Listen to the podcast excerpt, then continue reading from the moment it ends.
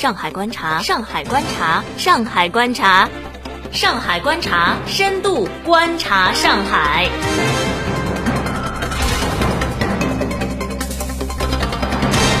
各位听友，大家好，欢迎走进今天的上海观察，我在上海向您问好。今天我们关注的话题是二十年来最晚四中全会的四大看点。国庆长假之后，中国进入了十八届四中全会的倒计时。这次全会呢，是自一九九四年十四届四中全会以来举行时间最晚的一次。全会除了将擘画依法治国路线图之外呢，还将对众多的违法违纪的中央委员、中央候补委员采取组织处理措施，递补中央委员；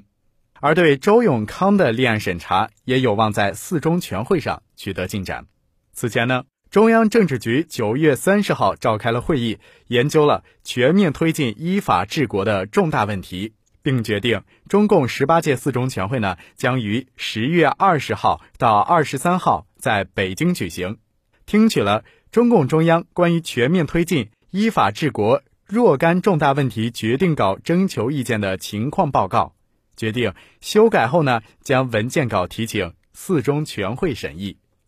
回顾近二十年来的历次四中全会。从一九九四年十四届四中全会到二零零九年十七届四中全会，会议召开时间呢均选择在九月的中下旬，而此次十八届四中全会首次在十月下旬举行，这并非是简单的顺延或者改期，而是从一个侧面折射出依法治国牵涉面广泛、复杂敏感问题多，需要更充分的征求意见及修改完善。这也反映了中央的审慎务实态度。从会期时长来看，本次全会呢延续了历次四中全会为期四天的惯例。四中全会最主要的中心议题是审议并通过中共中央关于全面推进依法治国若干重大问题的决定。这将是一份在全面深改的历史新阶段稳步推进依法治国的路线图。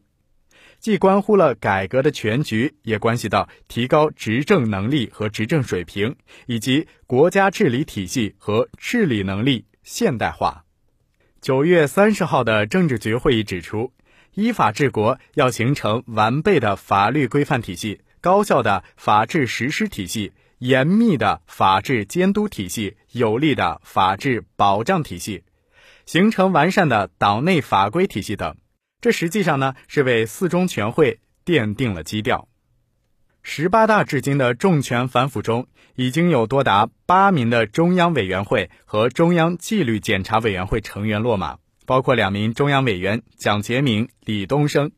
五名中央候补委员李春城、王永春、万庆良、陈川平、潘毅阳，一名中央纪委委员身为陈。虽然他们目前处于不同的调查阶段。如陈川平、潘毅阳呢，尚处于中纪委调查阶段，而蒋洁敏、李东生、李春城等人呢，已经被开除党籍，并且呢，由最高人民检察院立案侦查进入到了司法环节。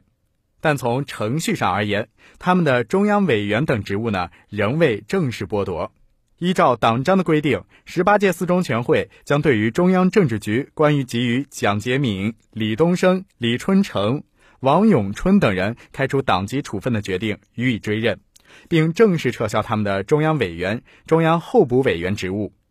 对于其他尚处于调查之中的违纪高官呢，则有可能在十八届五中全会时再进行处理。而在蒋洁敏、李东生等人的背后，外界对大老虎周永康的关注度更高。今年六月三十号，鉴于周永康涉嫌严重违纪。中共中央决定由中央纪委对其立案审查。中共呢，并没有对退休政治局常委违纪处理的先例和明确规定，但鉴于周永康的特殊身份和重大影响，需要以中央委员会的权威方式对其作出处理决定。以上就是今天节目的全部内容。如果喜欢，请将蜻蜓 FM 推荐给你身边的朋友。感谢收听，再会。